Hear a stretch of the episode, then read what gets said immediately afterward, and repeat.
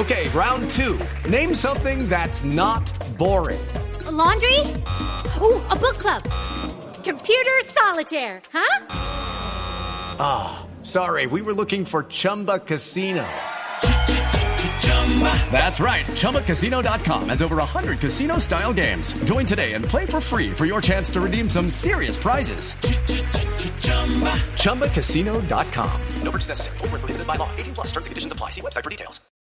En Blue Jeans, top 5 de las noticias más importantes de la semana. metiendo la mano en mi pantalón. Quisiera decirte que eres un ladrón. Soy un ladrón.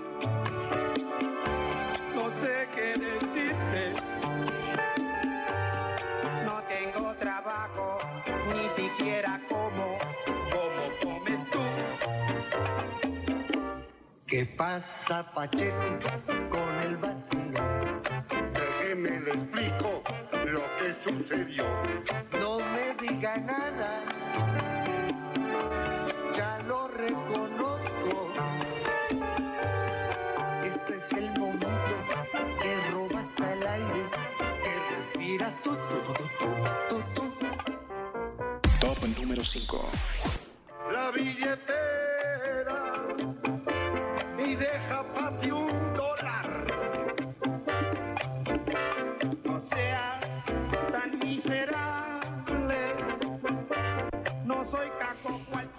Estamos escuchando además eh, a tres personajes muy importantes de la televisión colombiana, dos ya fallecidos. Está Jimmy Salcedo, está el culebro Casanova y está Pacheco, cantando este tema que ya se me olvidó cómo es el título. Re- ah, son los Recochan Boys, sí. Los meros recochan Los boys. meros Recochan Boys, que eran en el show de Jimmy. Claro. Pues para, para los muy jóvenes, por supuesto, eh, eh, fue un programa muy popular en su momento. El show de Jimmy, que tenía cante aunque no cante, y las, ¿cómo se llamaban las niñas? Las bailarinas. Las ¿cómo era que bailarinas. llamaban? ¿Las qué? La supernota. Las supernotas. Es. Eso, las supernotas, exactamente. Bueno, y el culebro, pues, que también fue un hombre muy popular en la televisión. eh, digamos que tal vez su papel más importante lo hizo en Don Chinche, pensaría yo, eh, habiendo hecho también una trayectoria importante antes, ¿verdad?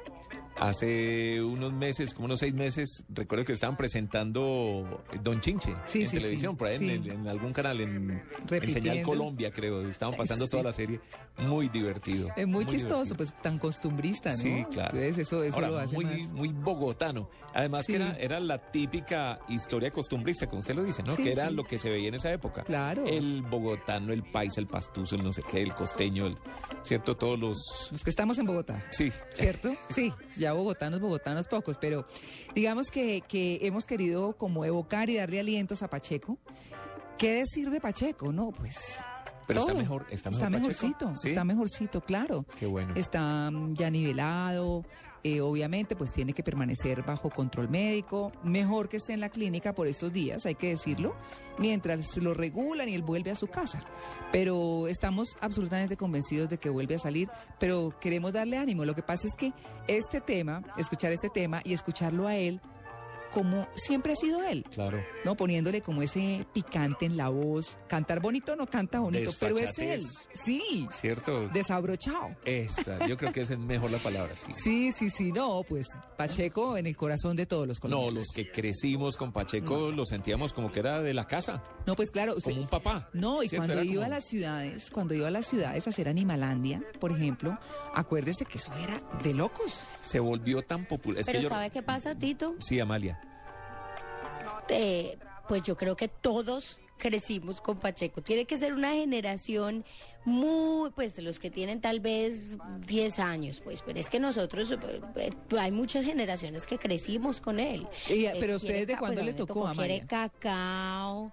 No, pues me tocó Quiere Cacao, pero charlas con Pacheco también me tocó. Una cantidad de cosas que a mí me recuerdan La impresionante. segunda como a mi etapa de charlas con Pacheco, porque él tuvo charlas con Pacheco segunda mucho antes. Además tuve el honor de ser entrevistada por Pacheco cuando presentaba Cinevisión, que ya no existe. Por- No, pero eso, eso, eso fue hace poquito, Pero, María Clara. no, pero es como le digo. Pero, Sí. pero, pero frente al comentario que se hizo que canta feo, no, hay que canta decente. Ay, pues, canta lindo, contrario, Sí, de pues. Pacheco, sí, canta lindo. Ah. no, Tito, decir- de verdad. Es como Lo que pasa es que es él. Es como decir que era bonito. Sí, Él es mismo que- decía que era el presentador más feo de la televisión colombiana. Pero es que es él, ¿no? Sí, no, es, es es él el totalmente. punto. No, es él. No, lo que iba a decir es que llegó a ser tan popular. Yo recuerdo que lo vi algún día, no sé si en la calle o en, o en el trabajo, en algún lado, y lo fui a saludar como, como si fuera un amigo. Él no tenía ni idea quién era yo. Sí. ¿Cierto? Porque era tan familiar Claro. que uno decía, no, pues mi amigo, lo he visto toda la vida. Y así me imagino que le pasó a mucha Claro. gente que tuvo la oportunidad de conocerlo personalmente.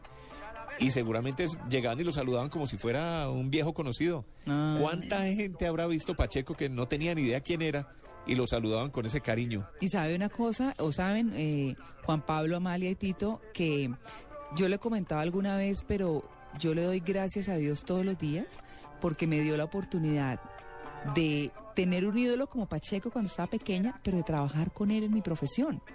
Eh, para mí era una delicia, un hombre como un papá, dando consejos, escuchándolo a uno, comenzando en esto y él, pues con todo el tiempo del mundo, un hombre absolutamente maravilloso.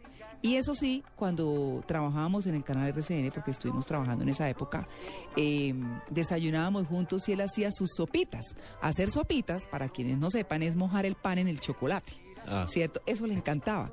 Decía, no, esto no lo hace uno, pero aquí, yo, pues aquí estamos en familia. Pues la oficina es nuestra segunda familia, ¿verdad? Entonces salíamos del informativo y siempre nos íbamos y él hacía sus sopitas. Muchas cosas con Pacheco, significa mucho para todos y le mandamos un abrazo gigante. Es nuestro top 5, la noticia número 5 más importante de esta semana.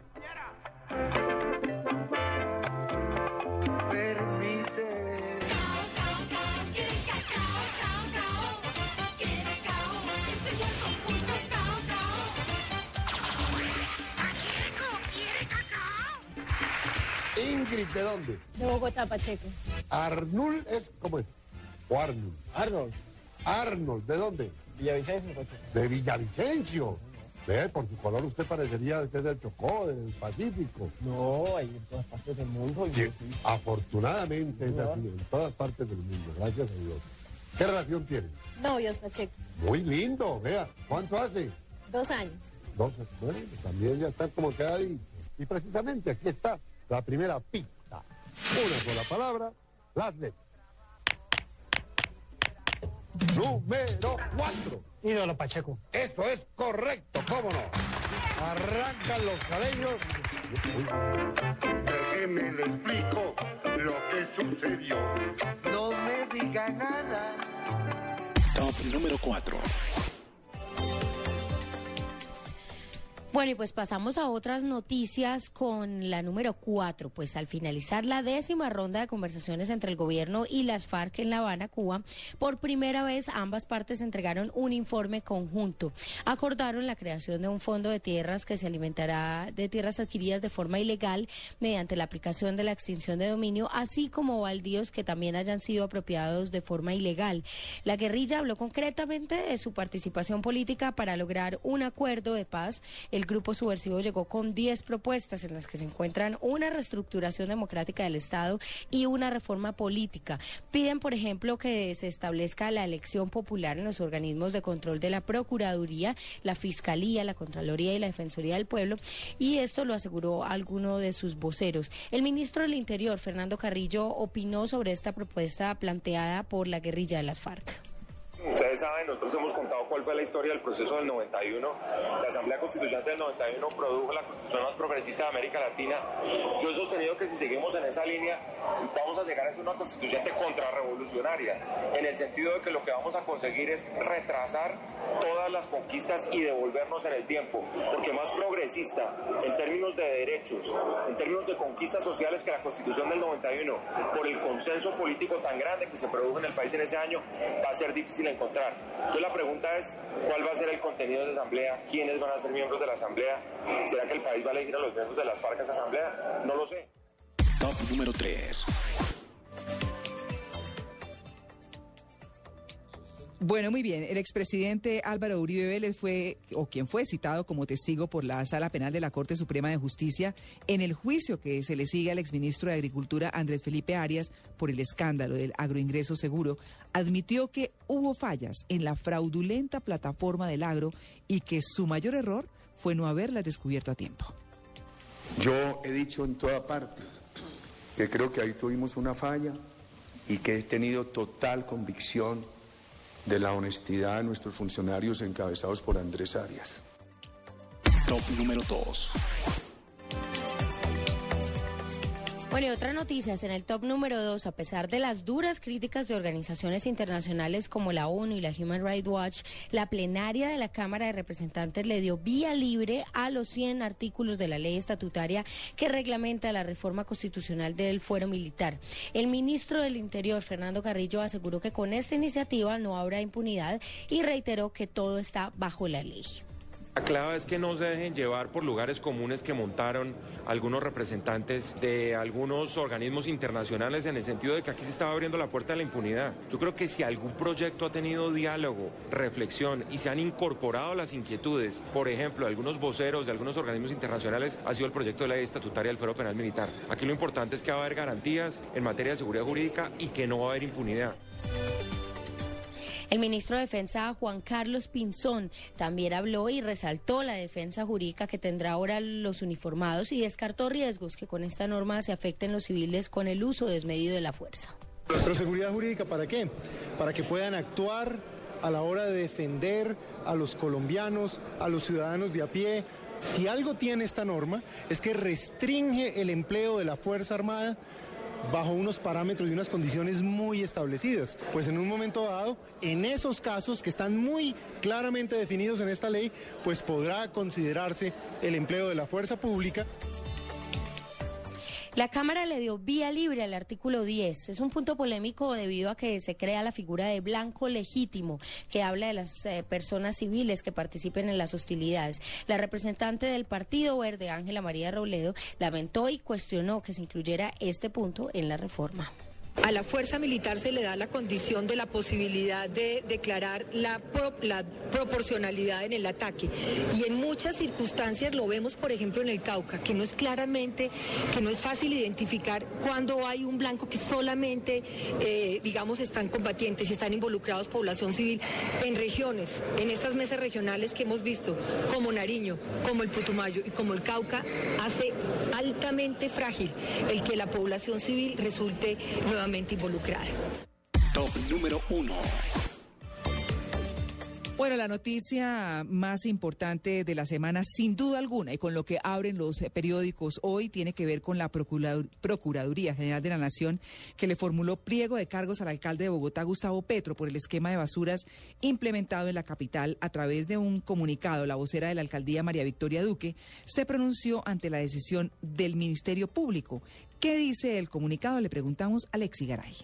A través de un comunicado de tres puntos, la alcaldía se pronunció sobre la formulación de cargos al alcalde Gustavo Petro por parte de la Procuraduría. En el documento, el distrito anuncia que el mandatario se notificará personalmente la próxima semana ante el ente de control en el marco del proceso relacionado con la implementación del esquema público de aseo. Una vez se haya notificado, conozca, lea y analice el auto de formulación de cargos emanado de la Procuraduría General de la Nación, el alcalde mayor de Bogotá hará uso de todas las medidas legales a su alcance para defenderse en derecho de los cargos formulados. El próximo viernes se realizará una marcha a las 10 de la mañana en el centro de la ciudad en respaldo a Petro, convocada por su exsecretario de Gobierno, Guillermo Asprilla. Lexi Garay Álvarez, Blue Radio.